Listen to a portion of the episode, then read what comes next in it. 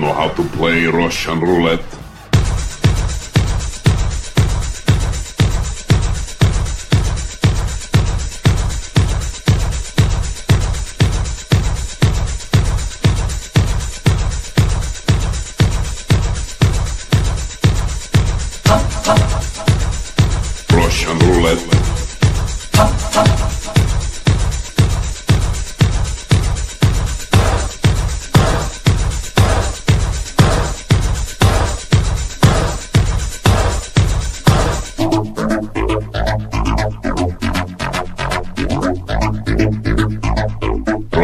Roulette.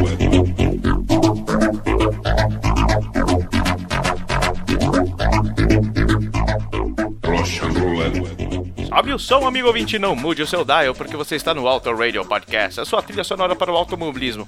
Eu sou Ricardo Bannerman e esse é o programa sobre o GP da Rússia 2019. E, como de praxe, seguem as impressões do GP da Rússia pela equipe do Auto Radio, alguns deles, né, porque os outros estão no Rock in Rio, estão dormindo, estão de ressaca, e outros convidados excelsos que nos acompanham. Diga aí quem vem!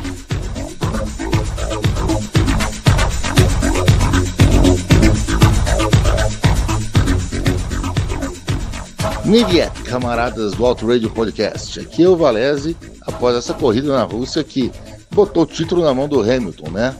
O inglês agora está com 73 pontos na liderança, o que significa que ele precisa no máximo de um quarto lugar em cada corrida que falta para ser ex-campeão. Tá bom demais para ele, tá tranquilo, tá tranquilo para Mercedes, que hoje ganhou uma corrida entregue nas mãos deles por sorte, por estratégia da Mercedes também. Uma corrida a la Alan Prost do Hamilton. A Ferrari fez certinho no começo da corrida, protegendo os dois carros. Eu não sou contra o que a Ferrari fez, não. O Vettel estava correndo bem, então o fato deles terem feito o undercut neles mesmos para devolver a posição para o Leclerc foi uma boa ideia. Não contavam é com a fumada no motor da Ferrari, que acabou causando o safety car virtual que deu a vitória para o Hamilton aí na corrida de hoje. No mais, foi tudo tranquilaço. Uma belíssima corrida do álbum. Saiu lá de trás para chegar aí na quinta posição. As McLaren de novo mostrando que estão fortes e devem melhorar bastante aí para frente. Grosjean grojeando, embora a culpa não foi dele hoje.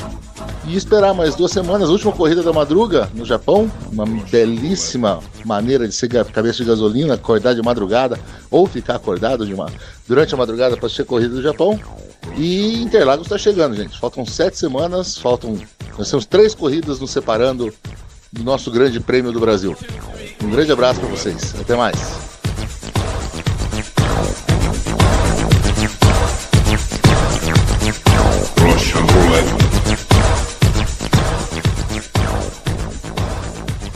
Salve, Ricardo Banniman e todos os amigos do Auto Radio Podcast. Aqui é Thiago Santa Rosa comentando um pouco do que viu no GP de Fórmula 1 deste domingo na Rússia, mãe Rússia. Bem chata a prova, né? Bem chata, bem pouco disputada, sem muitas emoções.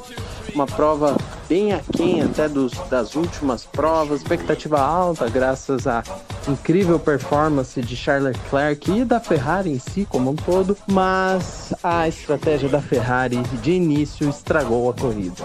E estragou porque uma, né, não permitiu que de certa maneira o Leclerc e o Vettel pudessem duelar na frente e além disso gerou uma celeuma desnecessária entre os dois pilotos.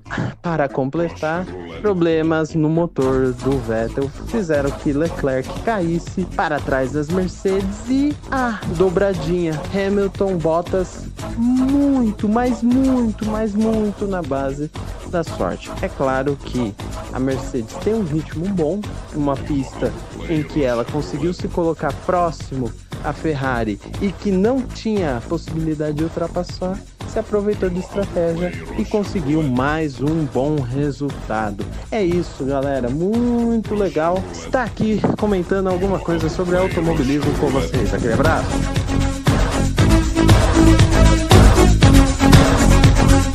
You know how to play Russian roulette?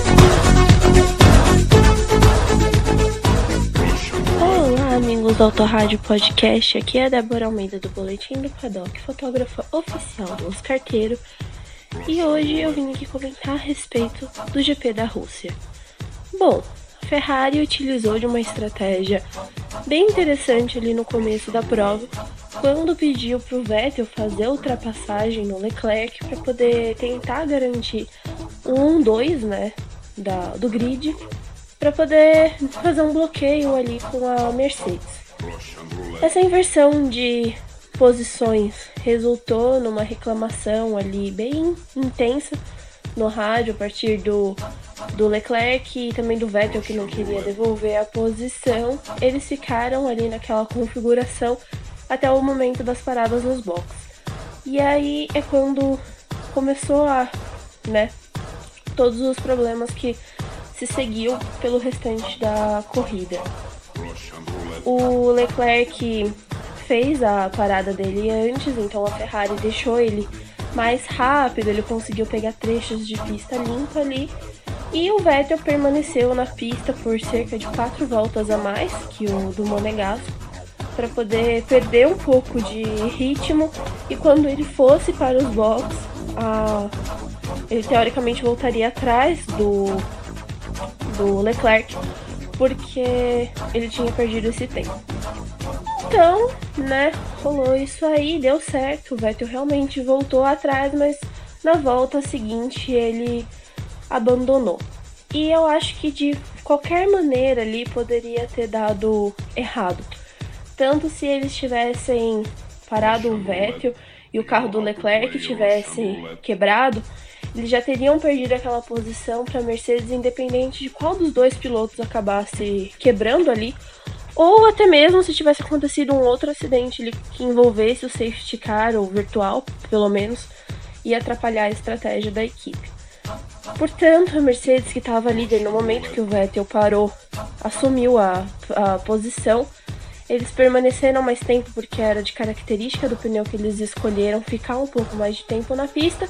E quando o Hamilton e o Bottas fizeram as paradas, o Hamilton conseguiu se manter na frente, com o Bottas na terceira posição e o Leclerc ficou ali no meio. Ferrari viu o cenário do Russell é, batendo, né, e abandonando a corrida para poder realizar mais uma parada e colocar o Leclerc com os pneus mais macios para poder atacar a equipe alemã. Acho que ali foi o momento que eles também erraram, porque não tinha necessidade. O pneu do Leclerc, por ser um pneu médio, tudo bem que ele ia ser um pouco mais lento, mas ele conseguiria render mais ao final da corrida. E no momento que ele colocou o macio, o pneu dele teve aquele gap muito maior de aceleração, mas depois ele começou a perder rendimento lá pro final da prova. Então, de qualquer forma, a estratégia da Ferrari nesse final de semana não foi boa. Eles não conseguiram manter aquela sequência de vitórias que eles tiveram depois das férias e resultou nisso. Pro campeonato, talvez fosse melhor o Vettel ter acabado na frente, porque ele poderia ameaçar a posição do Verstappen no quarto lugar do campeonato. Com o resultado de hoje, a chance do Vettel deu uma diminuída. A gente tem mais umas corridas aí pela frente e vamos ver no que, que a Ferrari vai trabalhar agora pra frente. Eu sou a Débora Almeida, vocês podem me seguir no Twitter como Flowers e ver os meus textos e tudo a respeito do GP da Rússia no Boletim do Paddock. Até a próxima.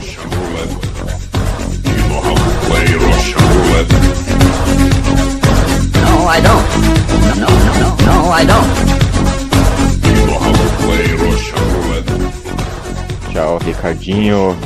Força Ferrari. Yuri falando. corrida diferente, né? Hoje não tô tão feliz quanto das últimas, mas foi uma excelente corrida. É um início estranho, né? É estranho, inclusive, até a, a própria largada do, do Leclerc. Difícil até a, a, a, posição de como ele largou, da forma que ele largou, muito estranho ter dado né, a passagem para o Vettel daquela forma.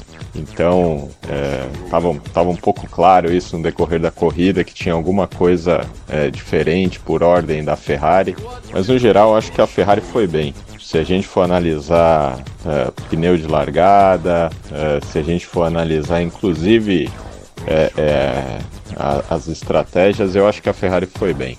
No que diz respeito à Mercedes, eu acho que a, a Mercedes estava muito forte, embora não parecesse exceto a, a, classificação, que obviamente o Leclerc foi muito bem, embora pneus diferentes, ele estava muito bem. A Mercedes tinha uma boa estratégia, largou com pneu médio, que obviamente naquele, é, naquele circuito é, é um pouco favorável.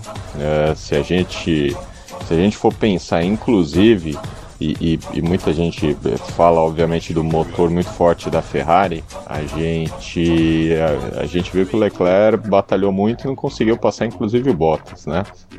Então, é, são equipes muito fortes, são motores, é embora a Ferrari tenha um motor muito bom, é, são carros muito equivalentes, né? Então, o que, o que tornou a, a rotina da Ferrari difícil, principalmente depois da, da parada do Vettel, que, por sinal, é uma uma fatalidade, né? A Ferrari deu a corrida para a Mercedes. No mais, eu acho que as outras equipes foram medianas, inclusive a, a própria Red Bull. É, o Verstappen foi é, dentro, dentro do que dava, foi bem. O álbum foi muito bem, por sinal. Né? Passou uma série de carros, eu, eu não vi exatamente, eu não lembro exatamente, mas me parece que ele passou inclusive a própria última corrida do Verstappen. Então foi uma excelente corrida. Eu acho que tem tudo para ser um, um final de temporada muito bacana. É isso aí. Abração.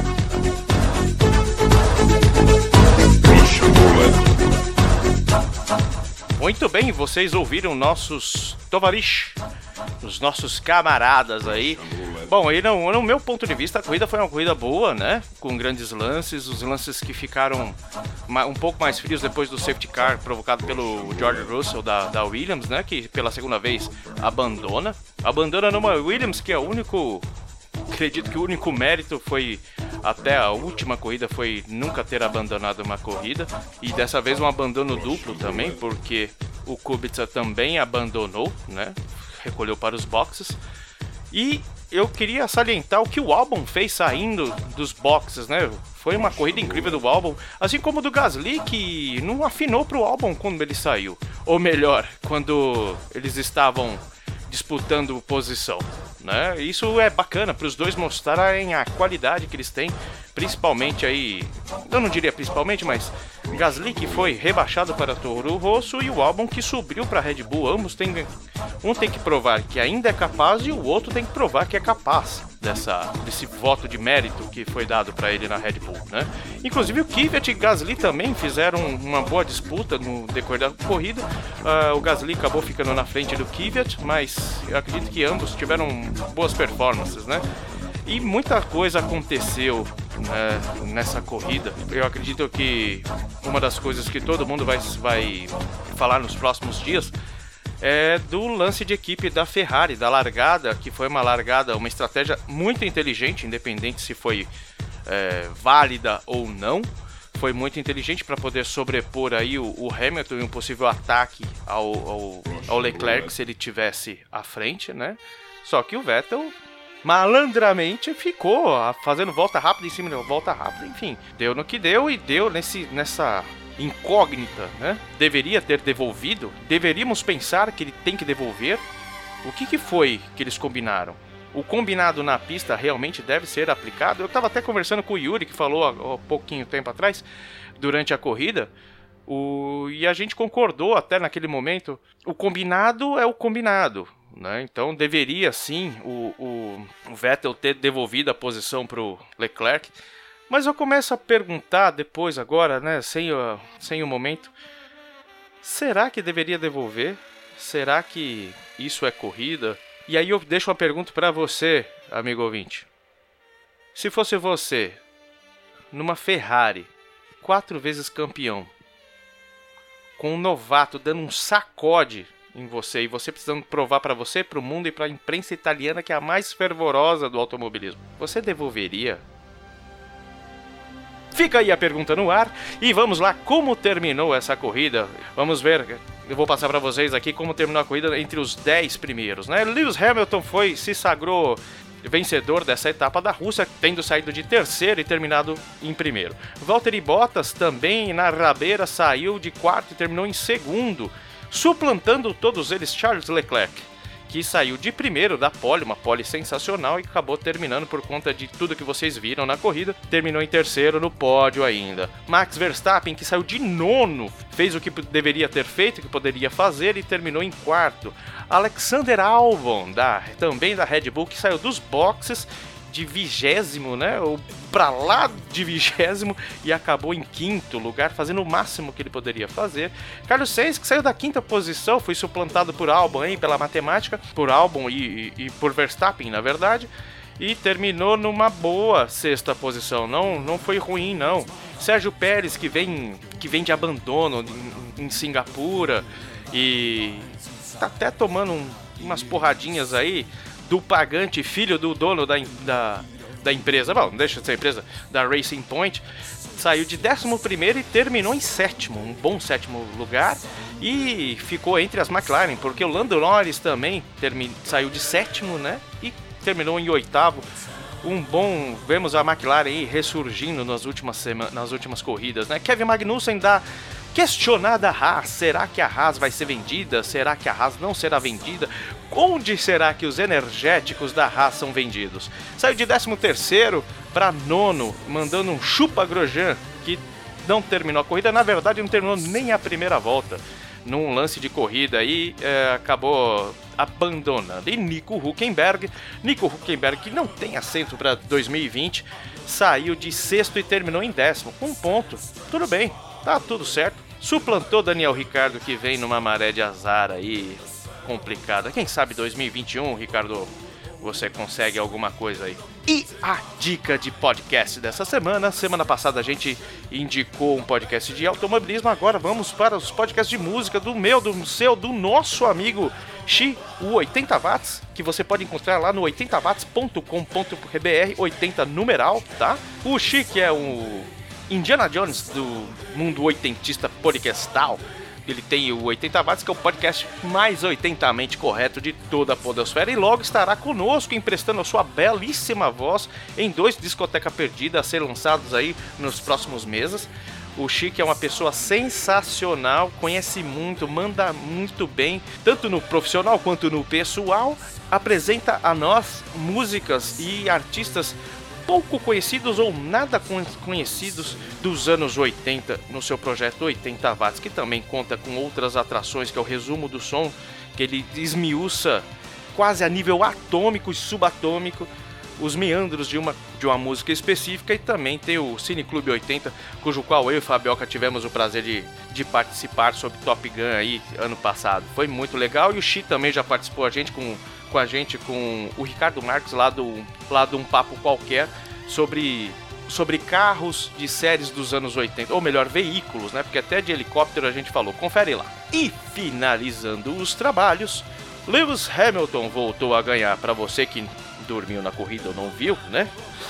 Sugiro que você pare agora e vá ver a corrida. Lewis Hamilton ganhou, né? Depois desse vucu vucu que foi esse esse monte de estratégias que foi se montando depois do safety car, Lewis Hamilton voltou a ganhar. Ele nasceu em 7 de janeiro de 1985 e nesse dia Like a Virgin da Madonna estava no topo das paradas, mas Flashback se nega a tocar Madonna. Não que ele não goste, mas ele fala, poxa, Madonna é muito pop, poxa, né? Vamos colocar uma coisa um, pouco diferente aí pra galera ouvir. E ele escolheu um cara que é extremamente cult, que lançou em, em 1985 um álbum que é, faz parte de uma trilogia de álbuns do Tom Waits. Tom Waits, que lançava em 30 de setembro daquele ano o álbum Rain Dogs. Portanto, pós-GP da Rússia, completa 34 anos de Rain Dogs. Ele chegou à 29 posição do UK Charts e você pode encontrar também esse álbum na posição 21 da lista da Rolling Stone, naquela lista dos 100 melhores álbuns dos anos 80. Também da mesma Rolling Stone, está na posição 399 dos 500 maiores álbuns de todos os tempos. E pensamos lá desse álbum o som Jockey Full of Bourbon. É um som muito bacana do rouquíssimo Tom Waits. E daqui duas semanas nós temos a corrida do Japão, Corrida essa que só os fortes conseguem assistir ao vivo, né? Rola lá pelas duas, três horas da manhã, o circuito clássico de Suzuka que é sensacional. E fica aí a dúvida: será que a Red Bull vai conseguir levar uma vitória para o motor Honda em casa? Essa resposta eu não sei. Eu sei que sobre a Rússia você pode já acessar agora o boletim do paddock.com.br, onde a Débora, o Rubens e a galera vai estar destrinchando em texto o que aconteceu, todos os membros dessa corrida da Rússia. E também daqui a algumas horas o BPcast está saindo aí com esse casal fenomenal, com todos os detalhes sobre o GP da Rússia. E também, como não, outros podcasts que são brothers, afinal, podcast é agregador, né? Sem trocadilhos, os podcasts hoje em dia tem crescido muita gama de, de podcasts de, de Fórmula 1 sobre o automobilismo em si, e você pode encontrar N, né? Nos últimos dois anos cresceu bastante. Eu posso dizer que entre hoje, domingo, que a gente está postando o Auto Radio, e terça-feira saem muitos, e no decorrer da semana também, a gente vai indicando também para você aqui, tá bom? Então vamos lá, vamos de Tom Waits agora, Jockey Full of Bourbon, um beijo, um queijo e sobe o som, Flashbacks.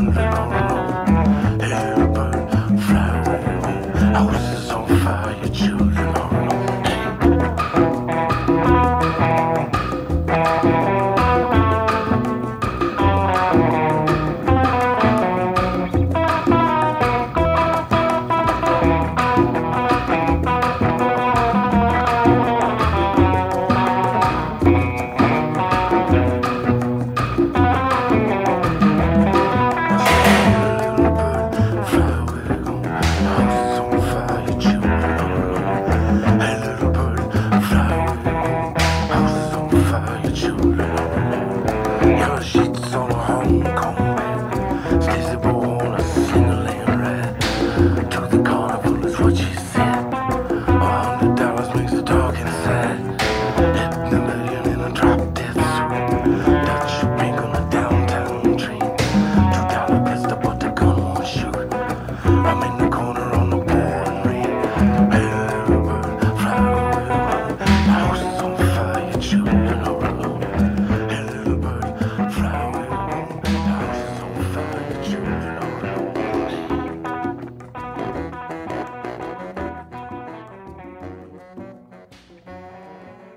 ouviu mais um Auto Radio Podcast.